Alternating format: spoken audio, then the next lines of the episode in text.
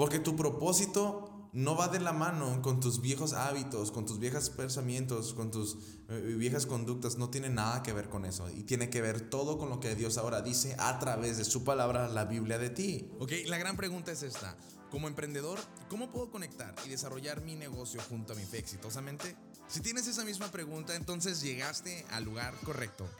Mi nombre es Saúl Palazuelos y te doy la bienvenida a AFE Emprendedores, un podcast con el objetivo de compartir principios bíblicos para los negocios, así como estrategias y herramientas de vanguardia. Todo esto para que logres desarrollar tu negocio exitosamente conforme a la visión de Dios. Sin más, comenzamos.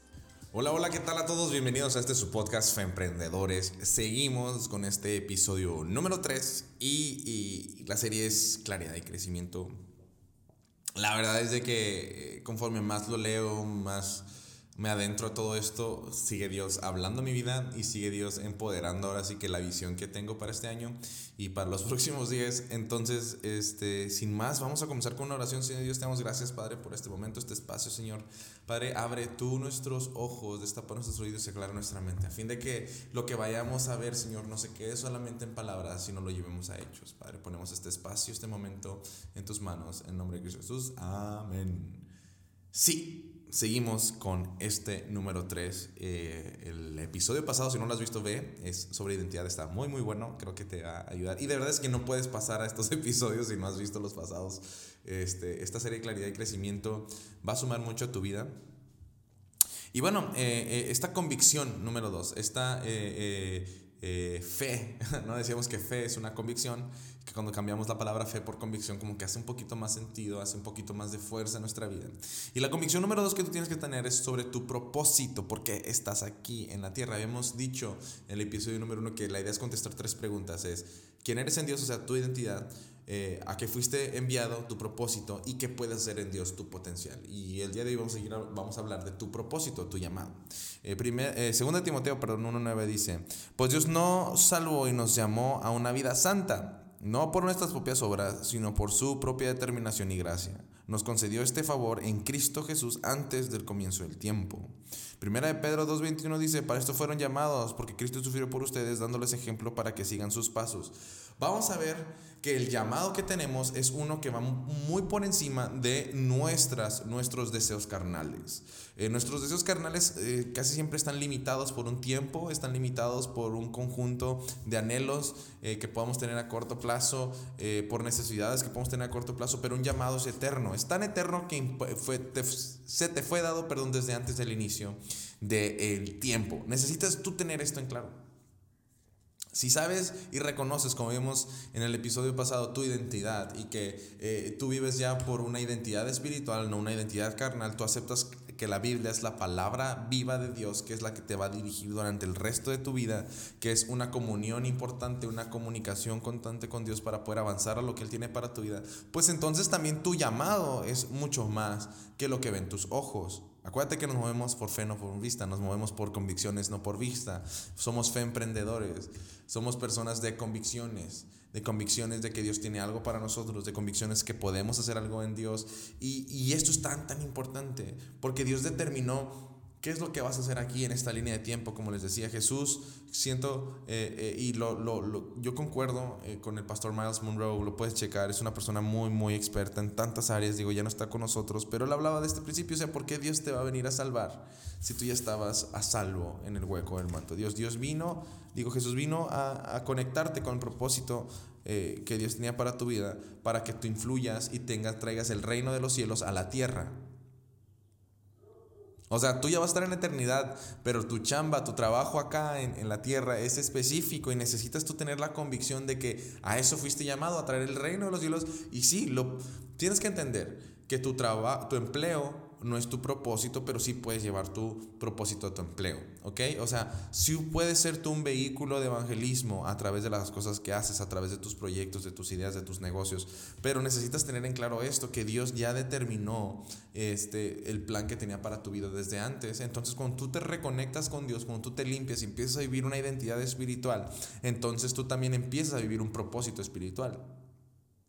El propósito carnal es ven, eh, ven, este, crece, o sea, crece, reproducete y muérete, ¿no? Básicamente eso es en esencia el fisiológico, ¿no? A lo mejor el social es ven, sé una persona de muchos éxitos que te, que te, que te, este, reconozca a todo mundo y ya luego te mueres. Pero la espiritual es ven, trae el reino de los cielos a la tierra y reconéctate otra vez con tu creador en el reino de los cielos. Entonces necesitas tú entender esto y una vez que, que te mueves por esa, por esa cosmovisión de para que existes, pues te das cuenta que va por encima de lo que ahorita ves o de lo que está sucediendo, pero entiendes que sí empieza por lo que ves ahora.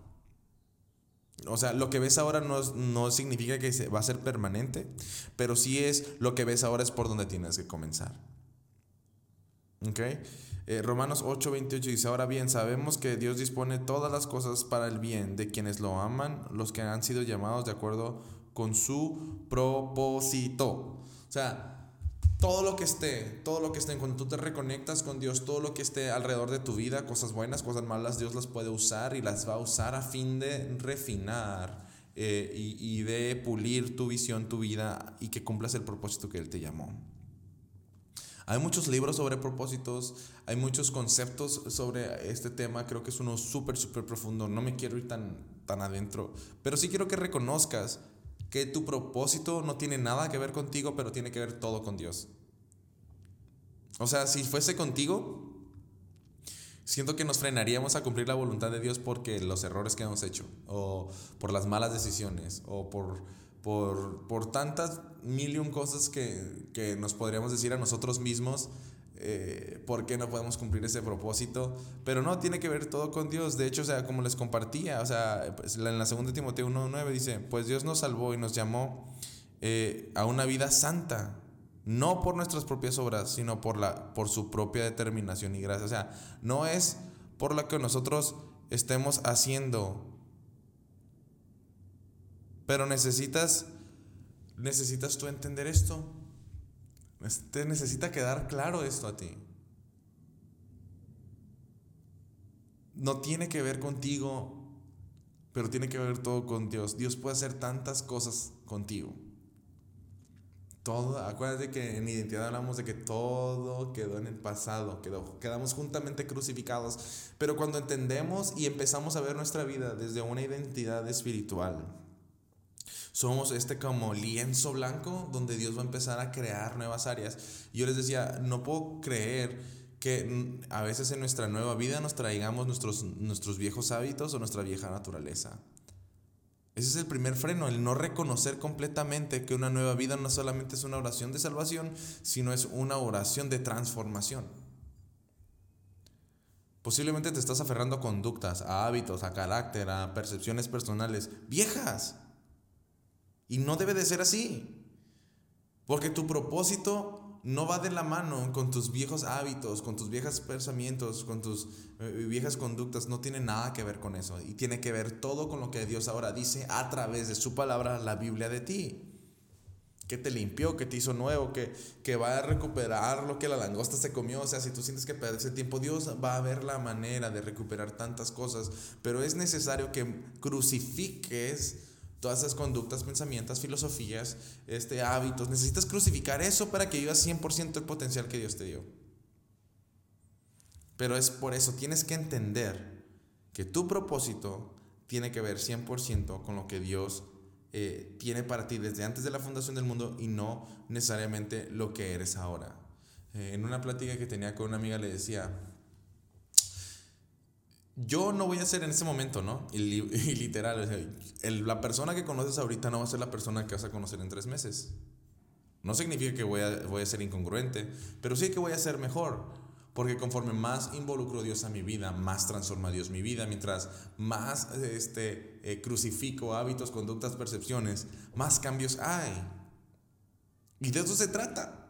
De eso se trata. Vivir en una mejora continua tan, tan, tan personal pero tan impactante que a otras personas sin, sin, necesidad, que tú tengas que abrir la boca y digan, yo quiero lo que tú tienes, yo quiero esa voluntad, yo quiero esa transformación, yo quiero esa paz, yo quiero esos resultados, yo quiero esa visión. Sí, eso, porque tú te vuelves en un fruto. La palabra decía que uno iba a reconocer a los falsos profetas o los maestros engañosos por sus frutos, pero también vas a reconocer a las personas que dan buenos frutos.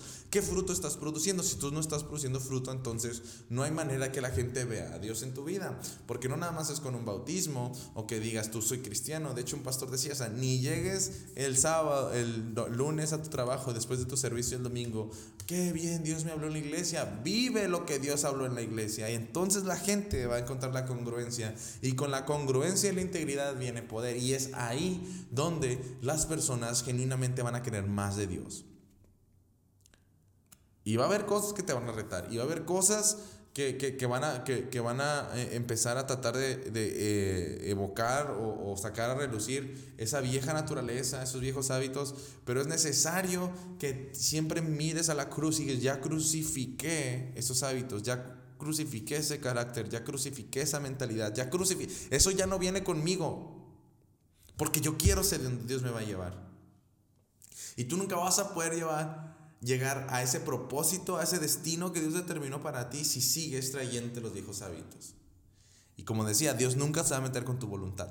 Te va a dar los recursos, te va a dar las personas, te va a dar las herramientas para que tú tomes una decisión consciente de los cambios que tienes que hacer, pero es tu voluntad, siempre va a ser tu voluntad si tú decides o no decides transformarte, nacer de nuevo, reconocer ese propósito y dejar atrás todos esos viejos hábitos. Si tú no reconoces eso, bueno, pues entonces va a ser muy difícil que vivas tu propósito y si lo vives va a ser a medias. Entonces, eh, eso es el episodio de ahora. Relativamente sencillo, relativamente práctico, pero muy, muy profundo. Yo siento que raspa, duele, obviamente. Créeme que a mí también en muchas cosas no hay nada que, que, que yo creo que Dios me muestre que no sea primero para mí y que luego te lo pueda compartir a ti. Entonces, eh, creo que es importante que, que retomemos eh, eh, con claridad quiénes fuimos llamados a ser y hacia, Dios, hacia dónde Dios nos quiere llevar. Y es básicamente sustraer el reino de Dios a la tierra a través de lo que haces, en tu trabajo, con tu talento, con tu capacidad, con tu familia, con todo. Si tú no puedes ser un embajador de tierra en tu hogar, de, un embajador de los cielos en tu hogar, va a ser bien difícil que seas un embajador de tierra en tu trabajo un embajador de los cielos en tu trabajo, perdón, es que vienen mil, mil, mil cosas. Pero si tú no lo puedes ser, o sea, yo sigo viendo personas que me dicen, no, que Dios me va a usar así, esa, y pues no es. Yo a veces cuando hablan, cuando se expresan, cuando comentan, no estoy viendo al embajador de Dios. A mí no me corresponde decirles, pero simplemente al final es congruencia. Lo que dices que crees o lo que verdaderamente crees. Porque dice la Biblia que de la abundancia del corazón habla la boca. A mí me queda nada ser un espectador. Si me piden eh, un consejo, pues oh, claro que sí, te lo puedo dar, ¿no? Pero normalmente soy muy práctico y digo lo que es, no maquillo las cosas. Pero piensa eso, ¿qué estás hablando? ¿Estás hablando tu propósito o estás hablando tu viejo ser? Entonces, bueno, sin más, recuerda, estamos por empezar el primera, el primer semana de marzo, Goliath 40, va a un programa de 40 días para conquistar y eliminar a tu gigante en cuatro áreas clave de tu vida. Este, si te interesa participar, mándanos un mensaje para que te puedas conectar con nosotros y pertenecer a este increíble reto que estamos armando. Y este, obviamente estaría padrísimo que, que formes parte de, ¿ok? Eh, nos vemos, te dando un abrazo, que usted bendiga y te guarde y nos vemos en el próximo y último episodio de esta serie de claridad y crecimiento. Chao, chao. Muchísimas gracias por acompañarnos en nuestro podcast Emprendedores, una iniciativa del Instituto Bíblico Empresarial. Si te gustó este episodio, recuerda compartirlo haciendo una captura de pantalla y etiquetarnos junto a tu reflexión. Nos encanta leerte. Ayúdanos a llegar a más personas amando y calificando con 5 estrellas este podcast y suscribiéndote a nuestro canal de YouTube. Para estar al día de noticias y más información de valor, recuerda visitar nuestra página institutobiblicoempresarial.com. Gracias por tu tiempo y que Dios te bendiga.